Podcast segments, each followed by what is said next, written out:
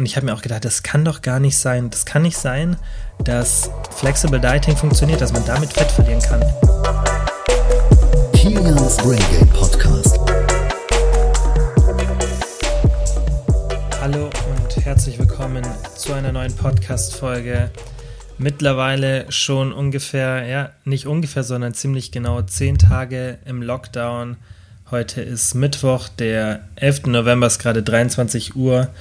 Und wie immer nehme ich sehr spät den Podcast auf, also nicht vom Datum her spät, aber einfach von der Uhrzeit spät, weil ich es einfach irgendwie mag. Dann ist ruhig, ich habe nicht mehr wirklich ähm, offene To-Dos, die ich für den Tag erledigen muss, habe einfach einen freien Kopf. Und abends funktioniert mein Kopf so und so besser. Ich weiß nicht, wie das bei euch ist, aber ich bin so ein richtiger Nachtmensch. Und ja, mein Kopf ähm, ist immer am aktivsten, umso später es ist Liegt vielleicht auch ein bisschen daran, dass mein Rhythmus einfach so ist, aber mein Chronotyp ist schon sehr, sehr ähm, in die Nacht gezogen und früher war es noch extremer, da bin ich wirklich jeden Tag um 3 Uhr ungefähr wirklich erst ins Bett gegangen und ähm, das ist natürlich irgendwann zu heftig geworden, weil ich habe dann schon darauf geachtet, dass ich so acht Stunden Schlaf bekommen habe und irgendwann steht man dann um 11 oder 12 Uhr auf und fängt dann erst um 13 Uhr das Arbeiten an. Und da die ganze restliche Welt gefühlt in einem anderen Rhythmus ist, ist es total unpraktisch, wenn man dann irgendwo mal ein Telefonat oder einen Termin ein bisschen früher hat. Das wirft einen komplett aus dem Konzept. Und die Vorteile sind halt, gerade wenn man wie ich ein eigenes Unternehmen hat und dann in der Nacht natürlich dann ruhig arbeiten kann, dass man da ungestört ist und sich wirklich auch mal für ein paar Stunden fokussieren kann, ohne dass irgendwie eine WhatsApp-Nachricht kommt oder sonstiges. Ähm, und es ist einfach ruhig. Also ich mag wirklich diese Stille in der Nacht, wie auch jetzt. Überall hier, wenn ich rausschaue in meine Wohnsiedlung, überall sind die Lichter aus. Und das ist einfach so ein anderer Vibe. Und ähm, ich kann da wirklich gut nachdenken. Aber es ist halt echt sehr, sehr negativ für den allgemeinen Rhythmus. Und jetzt gerade mit meiner Freundin ist halt so und so nochmal schwieriger geworden, ähm, weil sie einfach um normalerweise, jetzt ist gerade auch ähm, das ähm, bei der Arbeit logischerweise durch den Lockdown ein bisschen anders mit Homeoffice und so weiter. Aber normalerweise steht sie dann irgendwie um 7 Uhr auf. Und wenn ich dann äh, so einen Rhythmus habe, dass ich irgendwann erst um zwei oder drei ins Bett gehe, dann ist natürlich richtig blöd, wenn man da so einen unterschiedlichen Rhythmus hat. Deswegen versuche ich mich da anzupassen, aber ich merke immer und immer wieder, wie da mein altes Ich wieder rauskommt und ähm, spät bis in die Nacht arbeiten will. Manchmal mache ich es noch, aber ich habe es jetzt wirklich in letzter Zeit selten gehabt, dass ich noch nach 1 Uhr am Laptop sitze und das schon finde ich jetzt zu spät. Also ich versuche immer wirklich so aller spätestens um 12 Uhr vom Laptop zu gehen, dass ich dann irgendwann um 1 Uhr schlafen kann, weil es dauert ja auch manchmal ein bisschen, bis man dann runterkommt. Und ja, würde mich mal interessieren, wie das bei euch so ist. Könnt ihr mir gerne mal eine Instagram-DM schreiben und äh, mir da mal mitteilen, wie das bei euch ist, weil mich das wirklich immer interessiert, auch dieses Thema Chronotyp und ähm, wie man es dann in den Alltag irgendwie schafft zu integrieren, weil ich weiß, dass viele das Problem haben. Ich habe ja schon ganz oft Posts darüber gemacht, über das Thema Schlafen, habe auch schon Podcasts gemacht.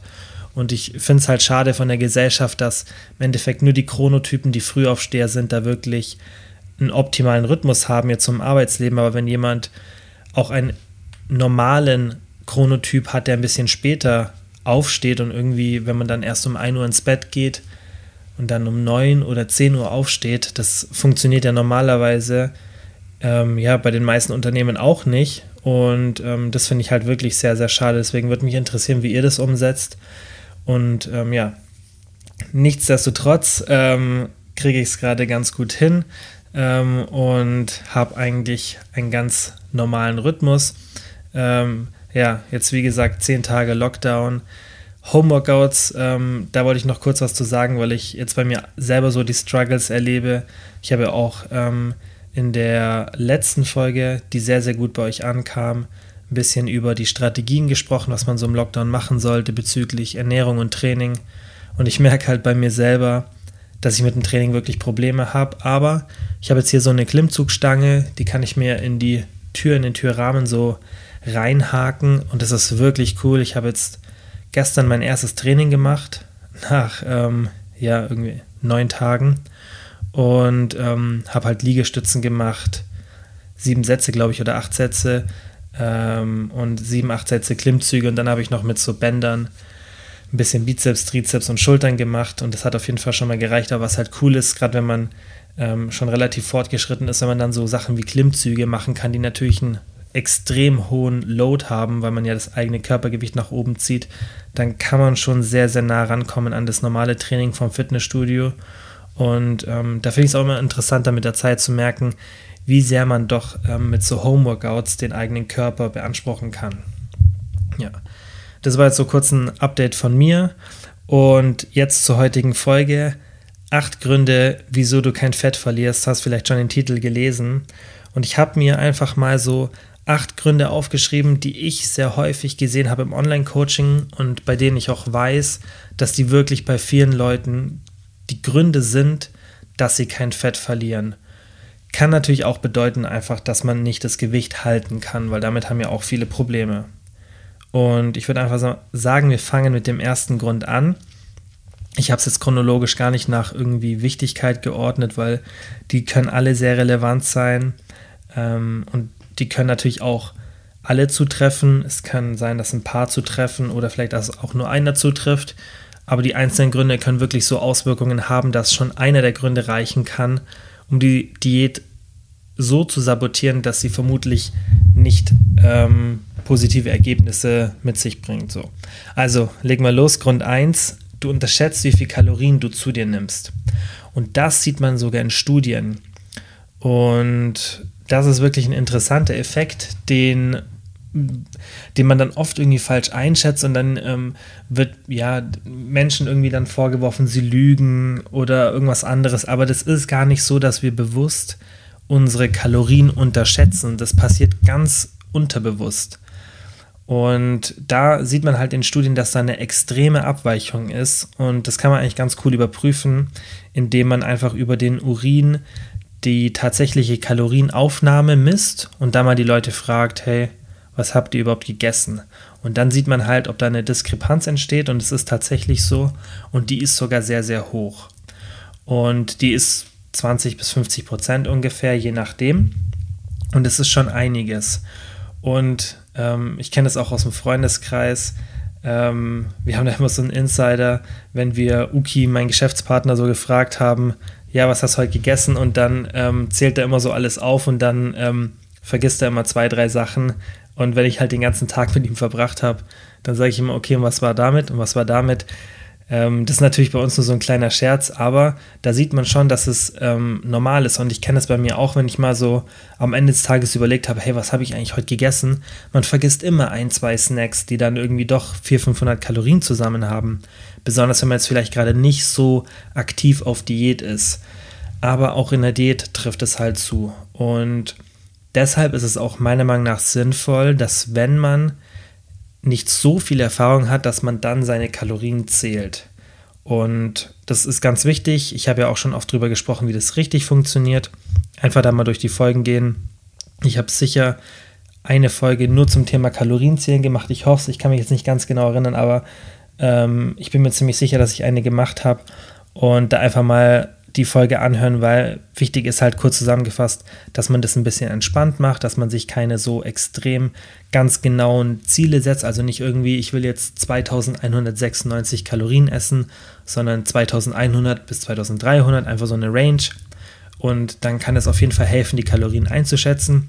Du kannst natürlich auch im Kopf überschlagen, aber dann achte wirklich drauf und sei dir dem bewusst, dass man Sachen vergisst und dass man einfach die Kalorien, die man zu sich nimmt, unterschätzt. Kann natürlich auch daran liegen, dass man einfach gar nicht so wirklich weiß, wie viel Kalorien hat jetzt diese oder jene Mahlzeit. Und dann ist das Kalorienzählen noch sinnvoller, weil das einfach auch einen Lerneffekt hat, weil man dann während dem Kalorienzählen lernt, wie viel Kalorien dieses Lebensmittel hat, diese Menge, diese Mahlzeit. Und so lernt man dann auch später per Augenmaß abzuschätzen, wie viel Kalorien was hat. So, Punkt Nummer zwei ist ähnlich, baut darauf auf, ist nur das Gegenteil. Und zwar, du überschätzt, wie viel Kalorien du verbrauchst. Also nicht, wie viel Kalorien du zu dir nimmst, sondern wie viel du verbrauchst, sei es durch einen Sport oder Alltagsaktivität. Und das ist auch was, was ich ganz oft sehe, wenn man so fragt, hey, was denkst du eigentlich, was so dein Training im Fitnessstudio verbraucht und dann irgendwie, ja, 800, 900 Kalorien. Aber da muss man schon wirklich intensiv trainieren und ein richtig, richtig langes Workout haben und ein hohes Körpergewicht, damit man so eine Menge an Kalorien über das Krafttraining verbraucht. Klar, andere Sportarten, die ähnlich lang dann gemacht werden, die können schon sowas in der Zeit verbrennen, also 800 bis 900 Kalorien in der Stunde oder eineinhalb, ist auf jeden Fall möglich.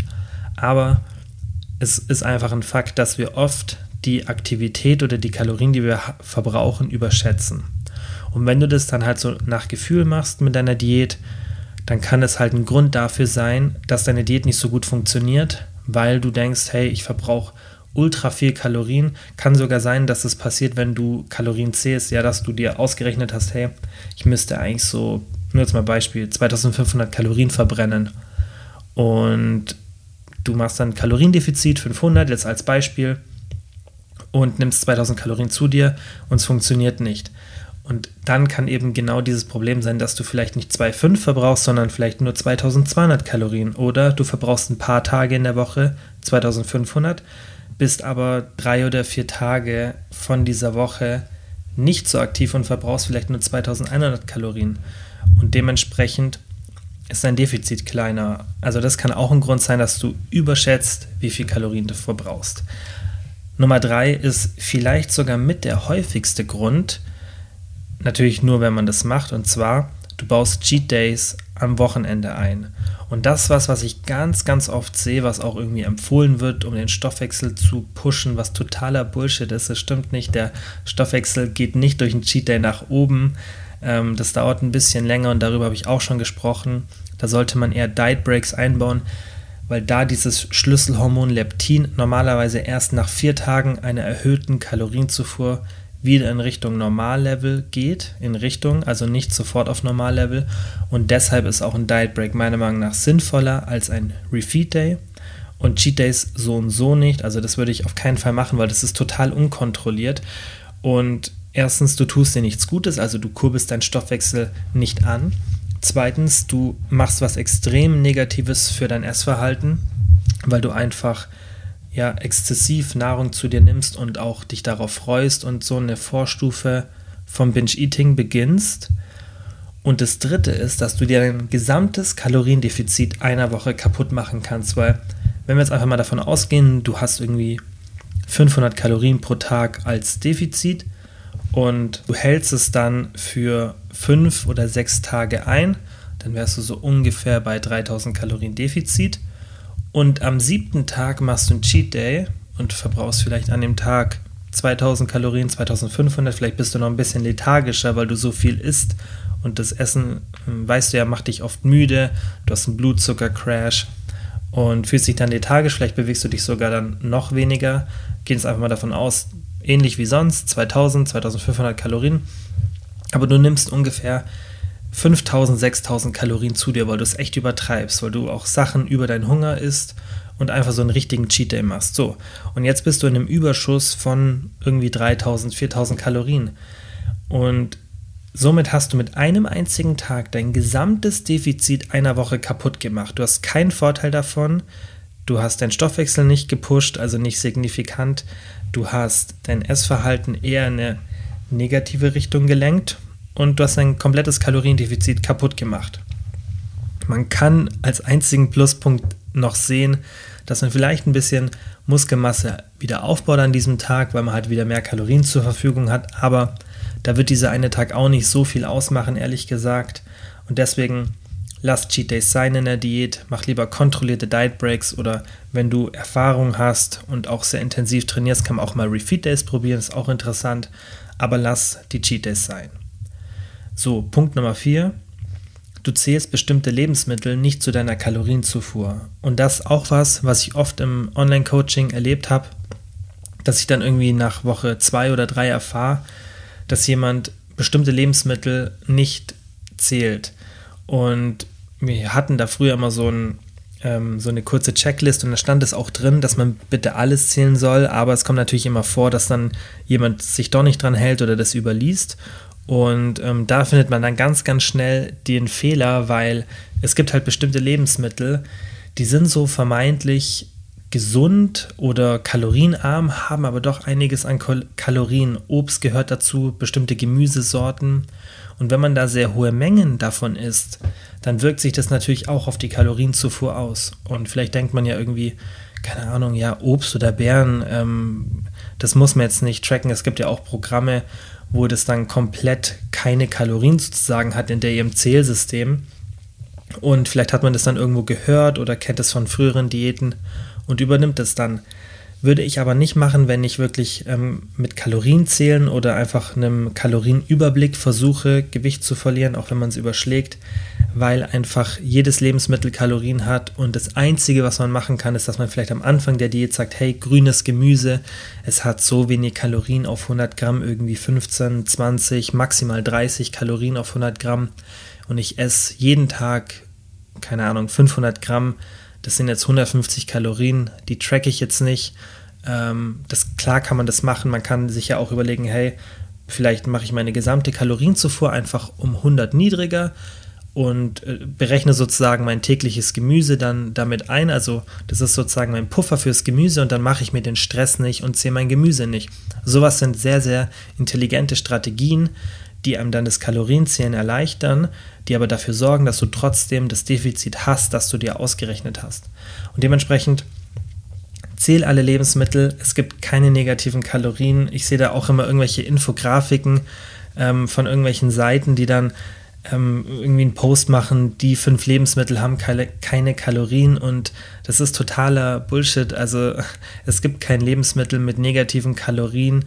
Ähm, natürlich geht Verdauungsenergie verloren, aber so funktioniert der Körper leider nicht. Und besonders in der Diät wird der Körper sehr, sehr effizient und er holt sich Kalorien aus Sachen, aus denen er sich vielleicht im Kalorienüberschuss keine Kalorien holt, zum Beispiel mehrwertige Alkohole, die ja auch oft in so Fitnessprodukten drin sind, ist ganz interessant. Klar, man kann meistens eh nicht viel davon essen, weil es für die Verdauung nicht so optimal ist. Aber man vergisst auch oft, dass diese vermeintlich kalorienleeren Lebensmittel in der Diät dann doch zu Kalorien führen, weil der Körper wird dann schon sehr, sehr effizient in der Diät. Ja, also das war Punkt Nummer 4. Punkt Nummer 5 ist auch ein ganz, ganz wichtiger. Du versuchst zu perfekt zu sein und weichst dann vom Plan ab. So habe ich es aufgeschrieben als Notiz und ähm, ich denke, das sagt schon alles im Endeffekt ich denke, jeder kennt diese Szenarien, in denen man, egal in welcher Lebenssituation es ist, versucht, irgendwas so perfekt zu machen. Dann irgendwann merkt man, es funktioniert nicht. Vielleicht funktioniert es die ersten paar Tage, dann funktioniert es nicht, sondern denkt man sich, okay, jetzt lasse ich es komplett sein, weil es hat ja eh nicht geklappt. Und diese Alles- oder Nichts-Einstellung, die ist bei einer Diät ganz, ganz gefährlich.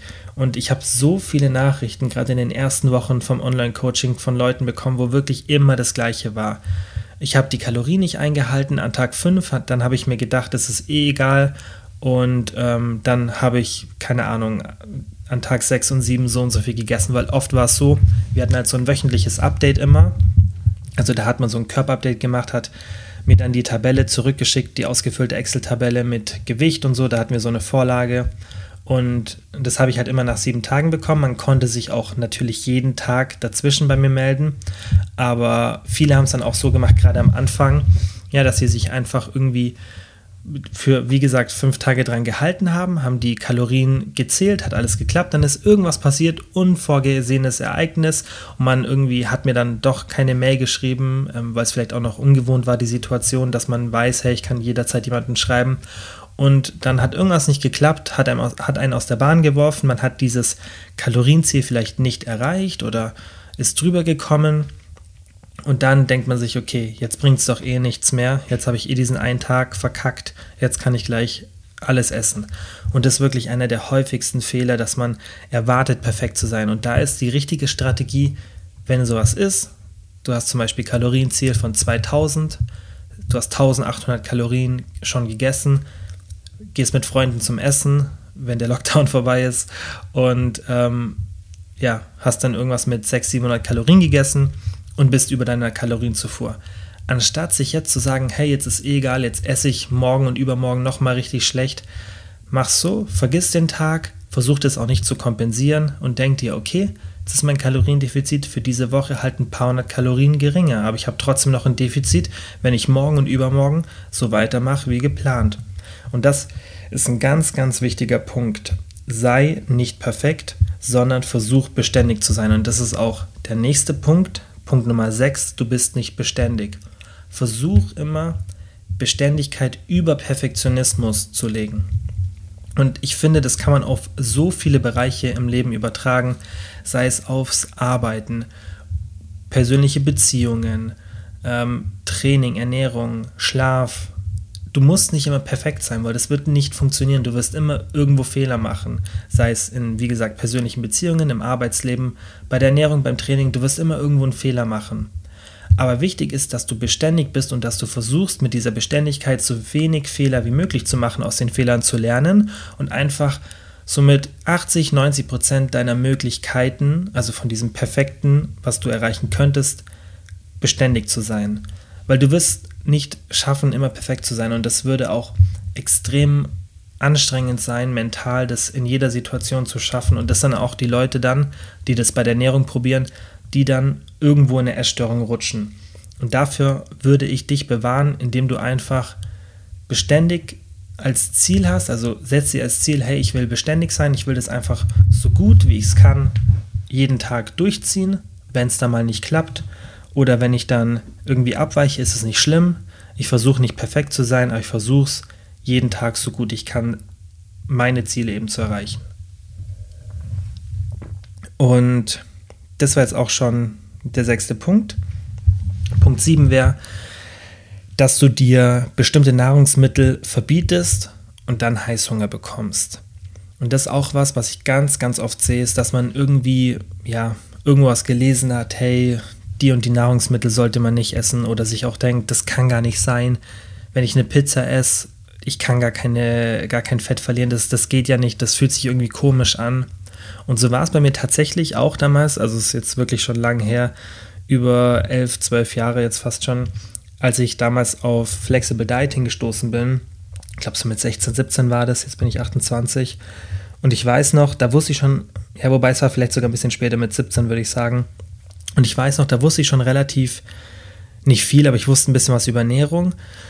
Ähm, habe so die Grundprinzipien verstanden, was Makronährstoffe sind, Kalorien und so und, und war da schon eigentlich relativ tief drinnen, aber hatte von diesem Flexible Dieting noch gar nichts gehört.